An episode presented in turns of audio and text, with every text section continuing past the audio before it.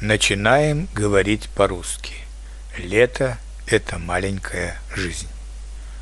Россия – северная страна, поэтому мы после холодной зимы и прохладной весны с нетерпением ждем теплого лета. Лето – это маленькая жизнь, как поется в одной из современных песен. И люди, и даже сама природа в России спешат насладиться летом. Мы много гуляем, выезжаем за город, ходим в походы, посещаем леса, купаемся в лесных озерах или едем на морское побережье. Много песен написано о лете, начиная со знаменитых подмосковных вечеров и заканчивая все новыми шлягерами современных певцов и певиц. А какая бурная жизнь у природы в летнее время!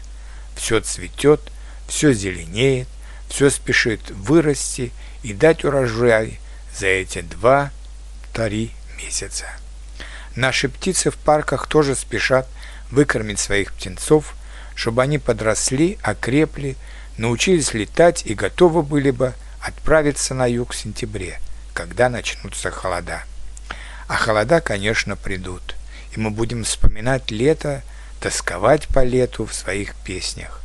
Васильковое лето промчалось в колеснице из белых берез, но как память о лете осталась прядь твоих золотистых волос.